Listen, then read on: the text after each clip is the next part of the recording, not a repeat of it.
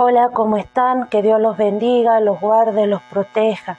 Que la mano poderosa del Dios Altísimo esté con ustedes en todo tiempo y en todo lugar.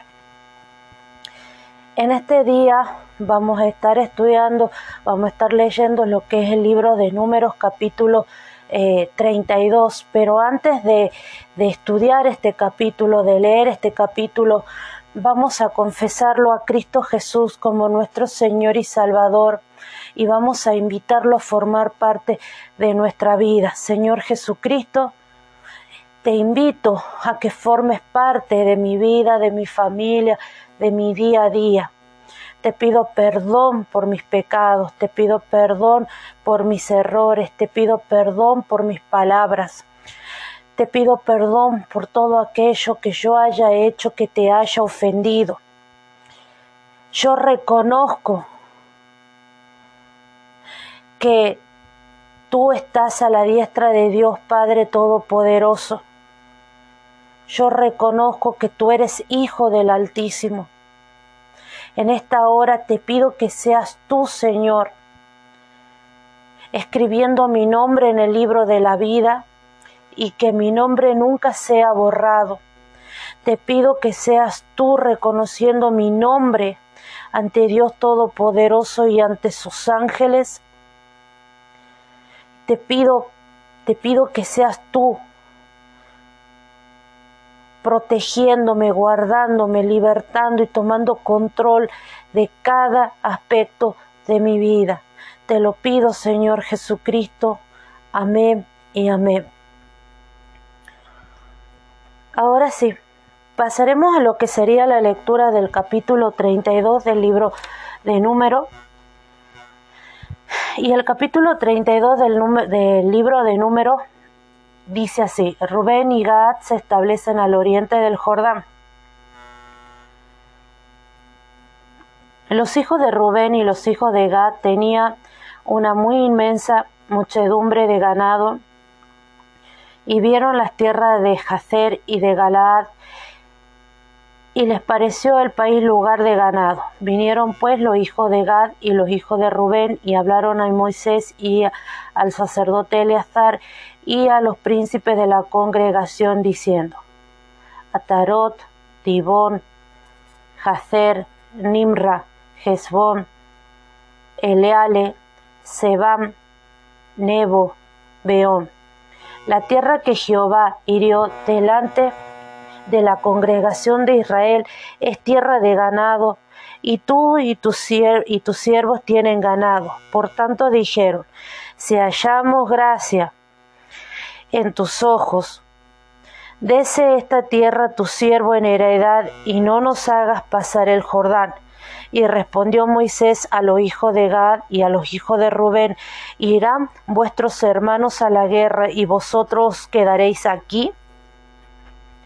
¿Y por qué os desanimáis a los hijos de Israel para que no pasen a la tierra que les ha dado Jehová? Así hicieron vuestros padres cuando los envié desde Cades Barneas para que viesen la tierra. Subieron hasta el torrente de Escol y después vieron que la tierra Después vinieron, que vinieron la tierra, eh, vieron la tierra, desalentaron a los hijos de Israel para que no viniesen a la tierra que Jehová les había dado. Y la ira de Jehová se encendió entonces y juró diciendo, no verán los varones que subieron de Egipto de veinte años arriba la tierra que prometí con juramento a Abraham, Isaac y Jacob, por cuanto no fueron perfectos en pos de mí excepto Caleb, hijo de Jefone, Ceneceo, y Josué, hijo de Num, que fueron perfectos en pos de Jehová.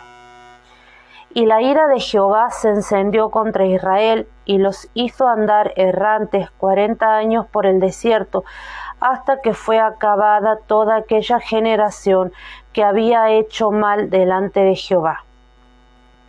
Y he aquí vosotros habéis sucedido en lugar de vuestros padres, prole de hombres pecadores para añadir aún a la ira de Jehová contra Israel.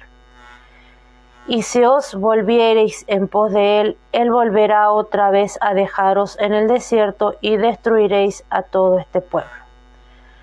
Entonces ellos vinieron a Moisés y dijeron, edificaremos aquí majadas para nuestro ganado y ciudades para nuestros niños, y nosotros nos armaremos e iremos con diligencia delante de los hijos de Israel hasta que los metamos en su lugar, y nuestros niños quedarán en ciudades fortificadas a causa de los moradores del país. No volveremos a nuestras casas hasta que los hijos de Israel posean cada uno su heredad porque no tomaremos heredad con ellos al otro lado del Jordán, ni adelante por cuanto tendremos ya nuestra heredad a, a este otro lado del Jordán al oriente. Entonces les respondió Moisés, si lo hacéis así, si os disponéis para ir delante de Jehová a la guerra, y todos vosotros paséis armados el Jordán delante de Jehová, hasta que haya echado a sus enemigos de delante de sí, y sea el país sojuzgado delante de Jehová. Luego volveréis y seréis libre de culpa, para que para con Jehová y para con Israel. Y esta tierra será vuestra heredad delante de Jehová. Mas, si así no la hacéis, he aquí habéis pecado ante Jehová, y sabed que vuestro pecado os alcanzará edificaos ciudades para vosotros niños, para vuestros niños y majadas para vuestras ovejas y haced lo que ha declarado vuestra boca. Y hablaron los hijos de Gaad y los hijos de Rubén a Moisés diciendo, Tu siervo harán como mi Señor ha mandado.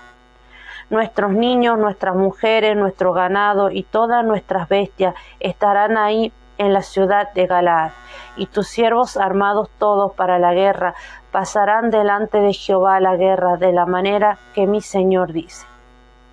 Entonces les encomendó Moisés al sacerdote Eleazar y a Josué hijo de Num y a los príncipes de los padres de las tribus de los hijos de Israel.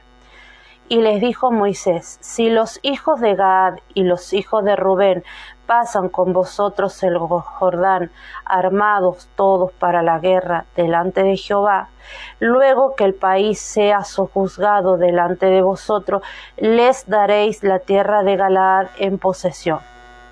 Mas si no pasan armados con vosotros, entonces tendrán posesión entre vosotros en la tierra de Canaán.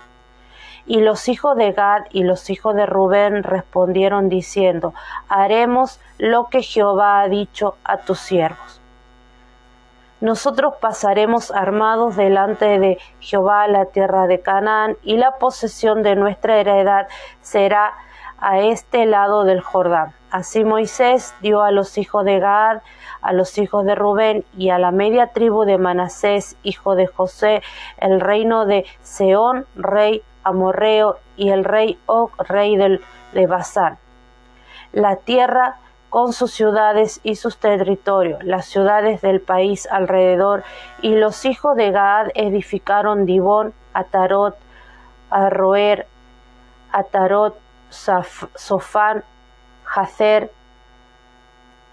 Jovea, Bet Minra, Bet Aram, ciudades fortificadas hicieron también majadas para ovejas. Y los hijos de Rubén edificaron Gesfón, Eleale, Kiriataim, Nebo, Baal, Neón, mudados los nombres, Sibna, Sibma, y pusieron nombre a las ciudades que edificaron.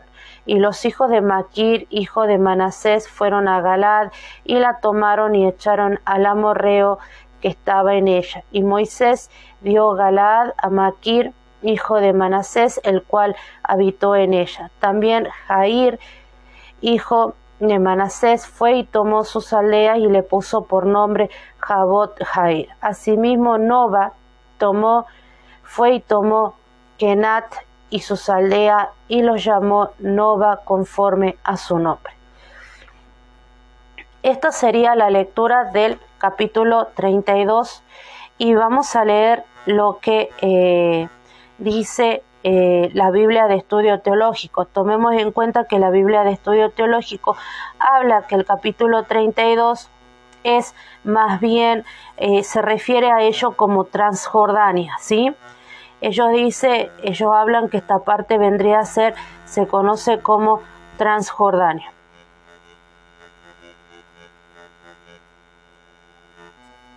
Bien, ahora vamos a ver. Eh, vamos a ver, vamos a leer lo que dice.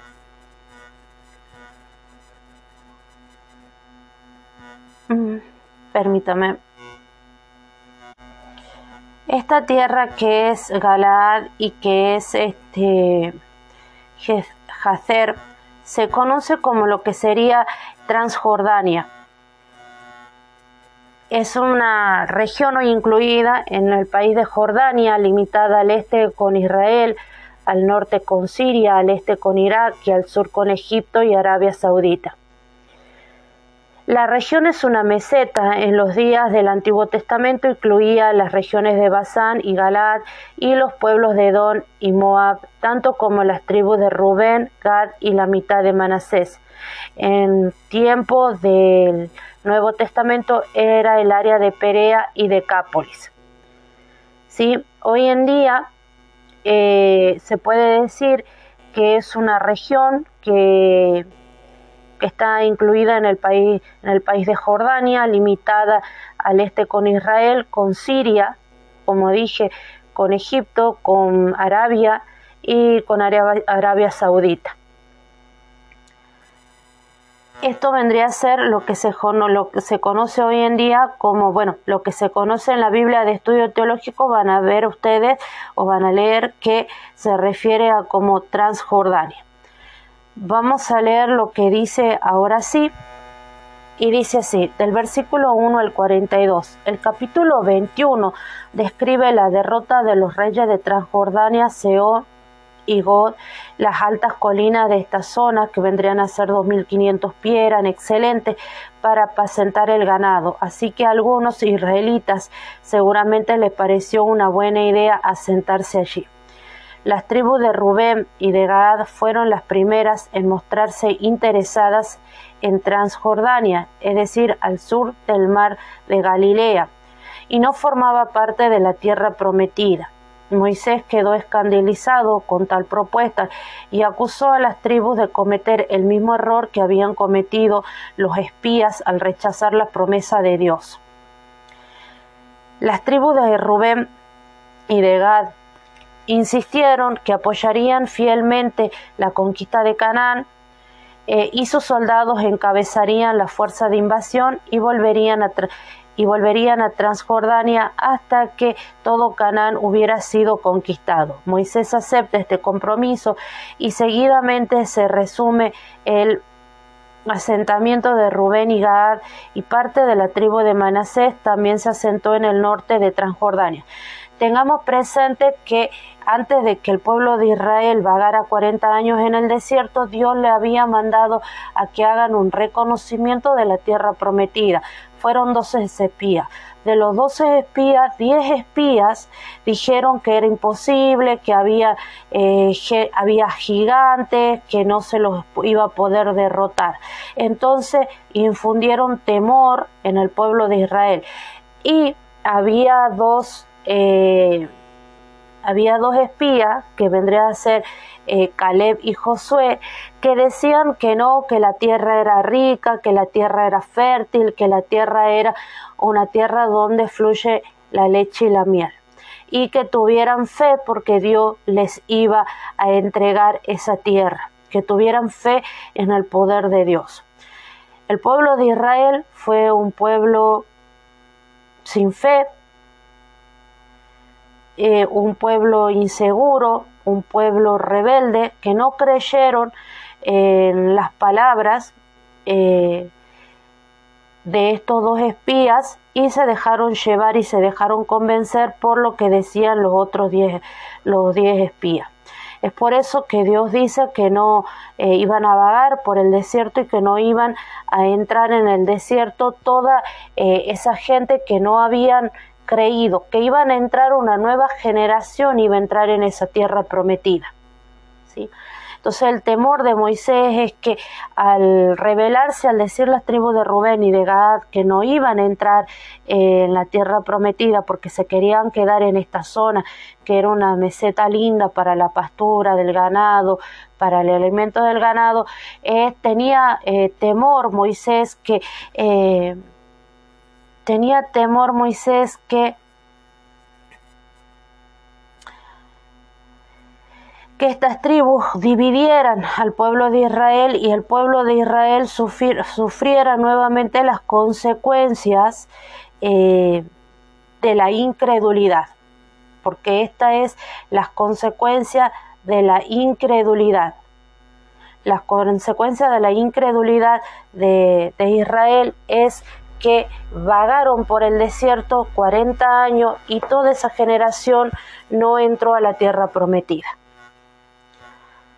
Ahora bien, versículo 1. La mención a Galat suele aludir a una zona montañosa situada al sur del río Jaboc, pero, eh, pero en los versículos 39 y 40 se refiere a la zona eh, norte del Jaboc.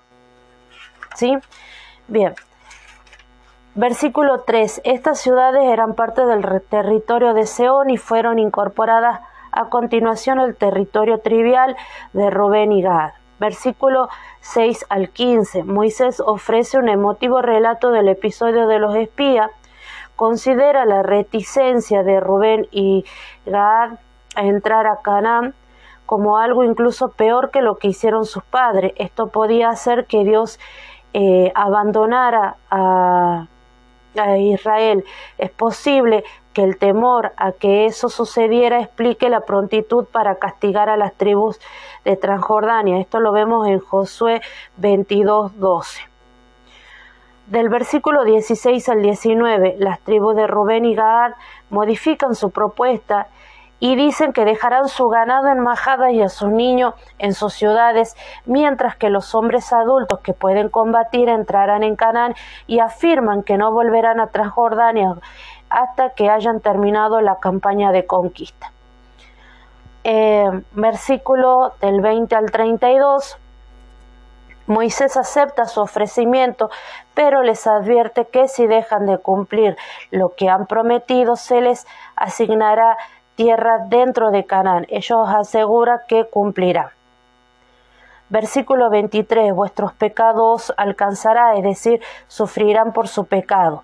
Es decir, que si ellos no cumplen con la promesa que le hicieron a Dios Todopoderoso de entrar primero a la conquista de la tierra prometida, iban a sufrir las consecuencias eh, de su pecado de rebeldía, de su pecado eh, de su pecado, en este caso de, de, división, porque es como que se está separando un poco, un poco el pueblo, ¿no? Para mí entender, para mí entender. Esta declaración asume que Dios, en su conocimiento providencial y control soberano de todas las cosas, sabe si su pueblo es fiel y no soportaría una infidelidad entre ellos. Versículo del 33 al 42 se menciona el asentamiento de parte de la tribu de Manasés en el norte de Galaad, que se detalla con mayor amplitud en Josué capítulo 13, versículo 29 y 31. No está claro porque no se discute esto antes, pero es posible que no se lo considerara algo tan controvertido como la propuesta de Rubén y Gaad, ya que al norte de Galaad se encontraba dentro de los límites de Canaán. Dibón, eh, versículo 34, Dibón y Arroer acaban pasando a manos de Rubén, esto lo vemos en Josué capítulo 13, versículo 16 y 17. Jezbón pasó a pertenecer a Gad, esto es en José 21, 39. Bien, la Biblia de estudio de la apologética dice lo siguiente, del versículo 1 al 42. El capítulo plantea varias preguntas sobre la legitimidad de los territorios de las tribus de Transjordania, dado que la región está fuera de los límites establecidos eh, de Canaán, y esto se va a ver los límites en el capítulo 34. Versículo 1 al 5. Los rubenitas y los gaditas eh, presentaron su petición para recibir tierras al este del río Jordán, de acuerdo con el protocolo establecido, se presentan como siervos que buscaban el favor de Moisés, de Eleazar y de los príncipes de la congregación.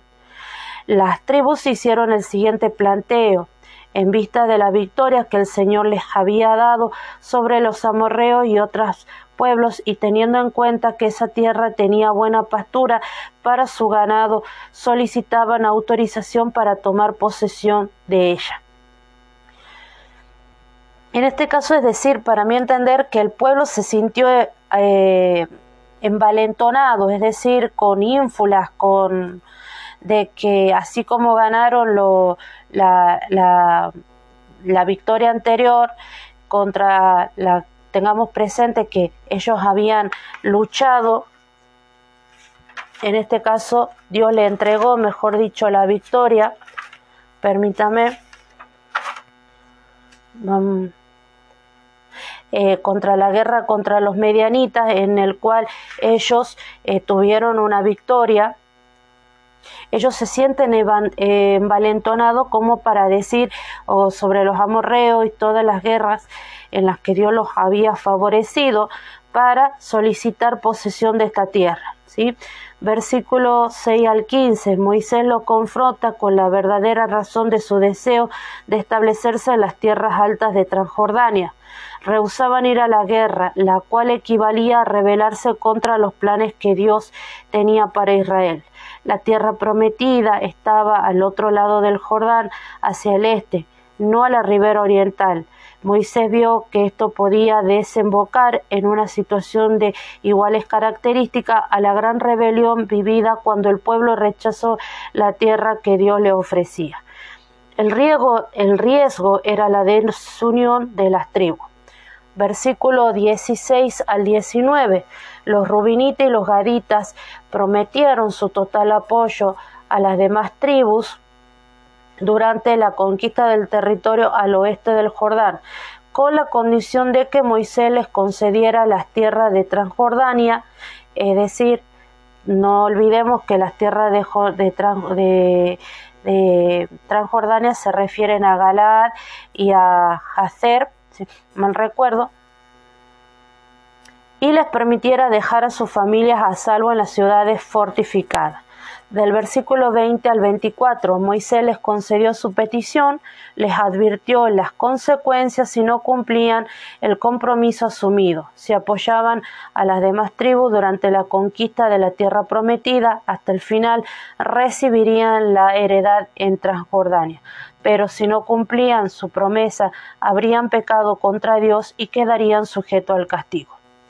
Versículo del 28 al 30. Todos los tratados en el antiguo cercano oriente se ratificaban en el marco de una asamblea religiosa y mediante rituales oficiados por sacerdotes. Versículo 33 al 38, la adjudicación oficial de las tierras por parte de Moisés describe con cierto grado de detalle las tierras y ciudades asignadas a los gaditas y rubinitas. Anteriormente esta región había estado bajo el dominio de Seón, rey de los amorreos, que fue derrotado por Israel. Versículo 39 y 42. La familia de los maquiritas de la tribu de Manasés parecen haberse sumado al interés de recibir tierras en Transjordania. Los israelitas debían apoderarse del territorio y echar a sus moradores. Además debían destruir todos los lugares de eh, lugares de culto destinados a los ídolos para impedir que el pueblo sucumbiera ante la idolatría que lo llevaría a la destrucción. Esto es lo que habla o lo que explica la Biblia de estudio de la apologética con respecto a este capítulo. Y la Biblia de la predicación para la predicación habla, primero hace hincapié en que los pecadores son llamados al arrepentimiento de diversas formas, ¿sí? Esto habla del versículo 23 esta Biblia hace hincapié al capítulo 23 que dice, al versículo 23 que dice, mas si no lo hacéis, he aquí, habréis pecado ante Jehová y sabed que vuestro pecado os alcanzará. Esta mm, Biblia, que es la Biblia para la predicación, habla que los pecadores son llamados al arrepentimiento de diversas formas. ¿sí? Eh, primero, ¿cómo se llama el arrepentimiento? Por la palabra de Dios. Y habla que esto lo podemos ver en Hebreos 4, del versículo 12 al 13, y en Juan 2, 25. La segunda forma es por el Espíritu, por el Espíritu Santo, y esto lo podemos ver en Hechos 2 del 36 al 37 y en Juan 16, 8. Tercero, por la mención de determinados pecados, es decir, confesando nuestros pecados ante Dios Todopoderoso, y esto lo podemos ver en Hechos 24, 25 y en Hebreo 4, 12. Por las, cuarto, por las consecuencias del pecado, Lucas 15, 17 y segunda de Timoteo 2 del 25 al 26. Quinto, por una enfermedad, que lo podemos ver en Marcos 2.5 y en Isaías 38 del 1 al 3. Sexto, por la proximidad de la muerte, esto lo podemos ver en Lucas 23.42. Y séptimo, no obstante, algunos mueren en sus pecados. Es decir, hay gente que nunca se arrepiente de los pecados que cometieron en esta vida, son demasiado arrogantes, demasiado orgullosos y dicen no, no quieren reconocer el error que han cometido esto lo podemos ver en Josué 7:25 y en Hechos 5 del 5 eh, al 10. Bien, esto la Biblia más que nada habla del arrepentimiento a los pecados, el pedir perdón ante Dios Todopoderoso. Tengamos presente que la Biblia habla que abogado tenemos a Cristo Jesús y que la palabra de Dios habla que dice que el Espíritu Santo intercede por nosotros con sonidos inaudibles o inentendibles, es el que intercede, es el que conoce las intenciones del corazón, es el que escudriña las intenciones del corazón, y es la palabra que dice que la espada es como una, eh, la, palabra es como una espada de doble filo que traspasa el, hasta los tuétanos, y es la palabra la que muchas veces nos confronta con nuestro propio pecado. Es por eso que eh, aprovecho para pedirles que que leamos la palabra de Dios, que la busquemos la palabra de Dios, porque la palabra de Dios es la que nos va a confrontar eh, con nuestro pecado. Así como Moisés confrontó a Rubén y Gad, y Gad, por no querer entrar a la tierra, por no, por no quedarse dentro de los límites de la tierra prometida, sino que pidieron un territorio externo, este, tenemos que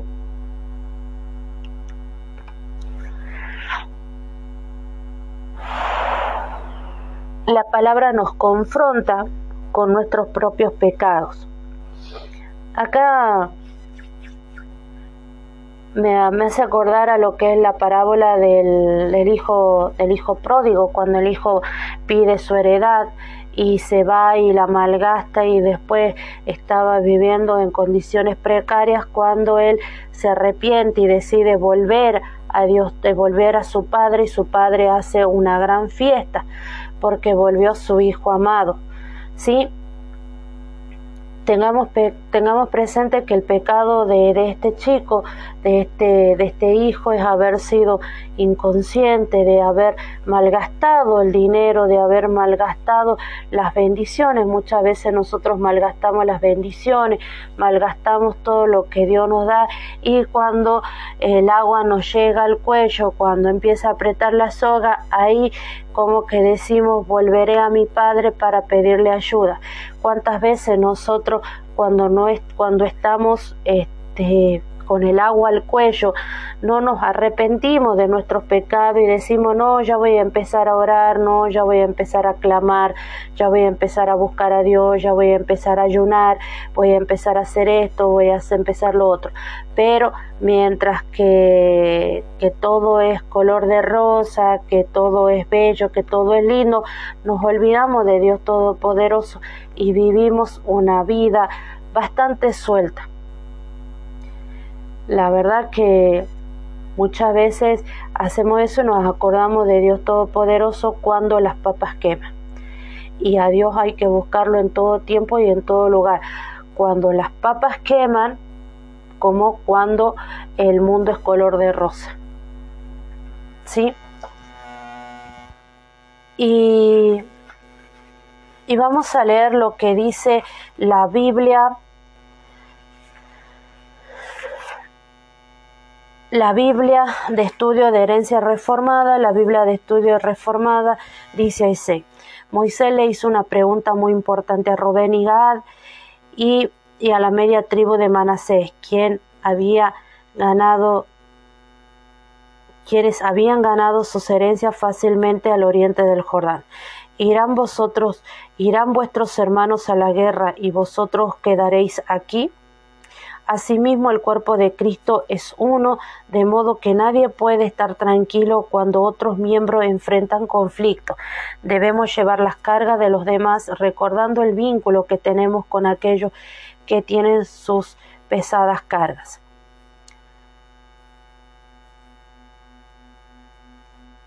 Resulta que tengo mi mejor amiga, vive en México. Eh, hace poco le dijeron que las los marcadores tumorales, es decir, las células cancerígenas le daban alta y le hicieron estudios para determinar si había vuelto el cáncer o no y ella estaba llorando, estaba triste. Y yo creo que esto se refiere. ¿Irán vos, vuestros hermanos a la guerra y vosotros quedaréis aquí? Tenemos que recordar, recordar muchas veces que hay gente que está pasando una situación realmente difícil, realmente complicada ¿Podemos quedarnos nosotros con los brazos cruzados, sin pedir, sin clamar, sin, interceder ante Dios Todopoderoso? ¿Podemos quedarnos? ¿Podemos quedarnos sin hacer nada? Cuando dice que, que tenemos que llevar las cargas, que tenemos que nosotros ayudarnos mutuamente en este camino, porque este camino no es fácil. Después dice, sabed que vuestros pecados alcanzará, las consecuencias del pecado llegarán a la vida del pecador. Si bien algunos pecados de los hombres son descubiertos en esta vida, los pecados cubiertos eh, de aquellas personas injustas serán expuestos el gran día del juicio. Entonces el Señor sacará a la luz todas las cosas escondidas de las tinieblas, juzgará los secretos del hombre a través de Jesucristo. Vuelvo a repetir, abogado tenemos a Cristo Jesús. Todavía estamos a tiempo. Todavía estamos a tiempo de arrepentirnos, todavía estamos a tiempo de clamar a Dios, todavía estamos a tiempo de volver nuestro rostro a Dios Todopoderoso, de pedir que Dios no esconda su rostro, que no cierre sus oídos, que no, eh, no se tape, que no, que, que nos escuche. Todavía podemos clamar y pedir a, nuestro Dios Todopoderoso, a nuestro Creador, a nuestro Redentor, a nuestro Sustentador. Y podemos pedirle a nuestro Señor Jesucristo que interceda por nosotros. Mi amiga está pasando una situación difícil, está pasando una situación de angustia. Y yo le dije que ella está en una lucha de vida o muerte, que en este tiempo ella tiene que empezar a curar sus heridas, pero ya no es la lucha contra el cáncer. En este caso, la lucha que ella tiene que empezar, o la, ¿cómo decirlo?, la curación o la sanidad, tiene que empezar por las heridas internas, por las heridas del alma. Cuando nosotros somos niños, cuando nosotros somos chicos y no entendemos ciertas cosas y vienen los adultos y nos hacen cosas difíciles, son cosas que nos marcan a lo largo de la vida, que no nos que nos van a marcar y nos van a eh, predestinar o no sé cómo la palabra como ser humano.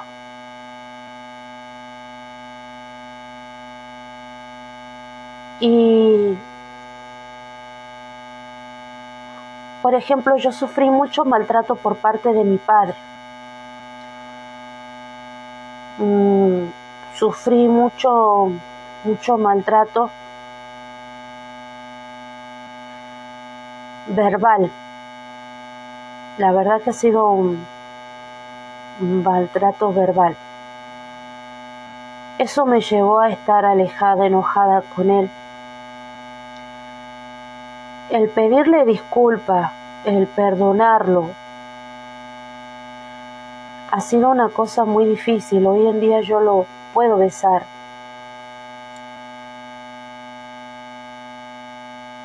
Y la verdad que yo sufrí una violación.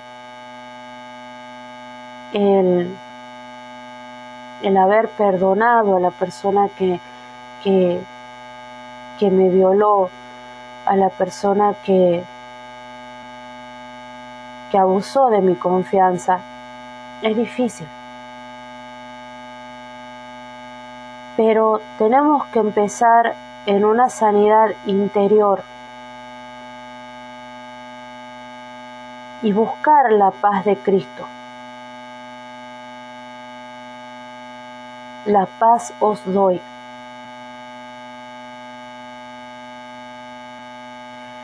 Yo creo muchas veces, yo escuché a hermanos decir, no, no pidas paz, no pidas paz, porque cuando más pidas, más tribulaciones, más cosas, más que esto te va a venir.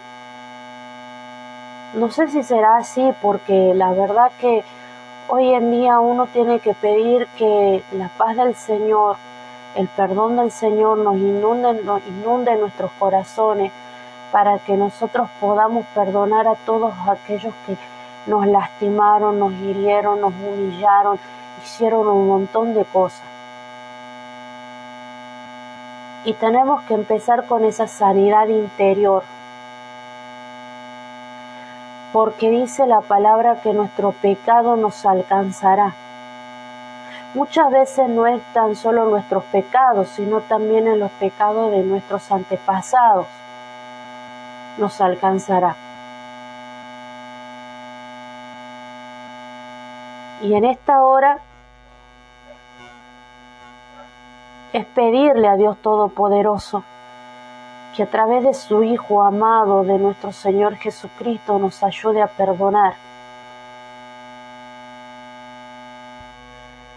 Que, que sea Él obrando en nuestras vidas.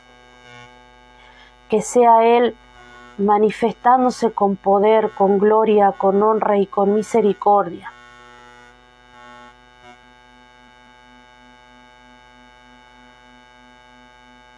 Dice la palabra en Isaías 1:18, venid luego, dice Jehová, y estemos a cuenta. Si vuestros pecados fueren como la grana, como la nieve, serán emblanquecidos, y si fueren rojos como el carmesí, vendrán a ser como lana blanca.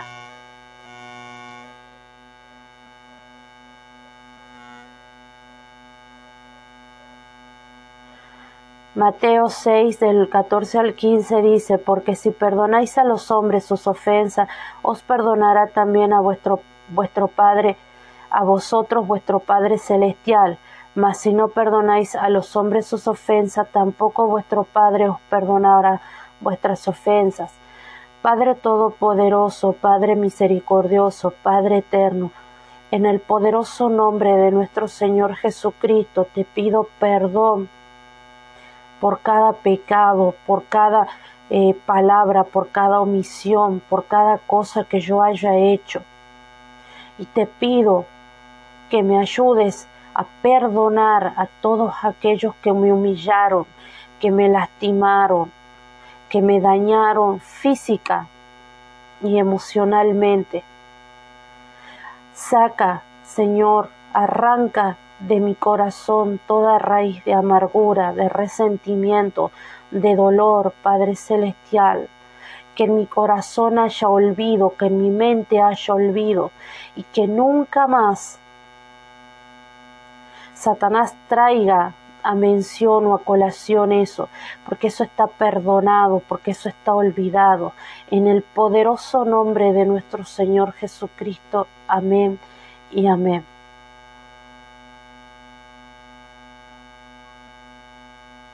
Aprendamos a perdonar nuestros pecados.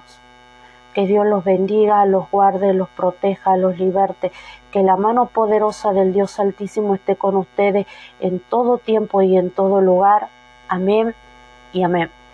Les mando un beso inmenso. Muchísimas gracias por acompañarme en este estudio. Muchísimas gracias por acompañarme porque la verdad que me hacen compañía en este estudio, en este crecimiento espiritual. Y que sea nuestro Señor Jesucristo cambiando nuestros corazones. Amén y amén. Que Dios los bendiga siempre, siempre, siempre.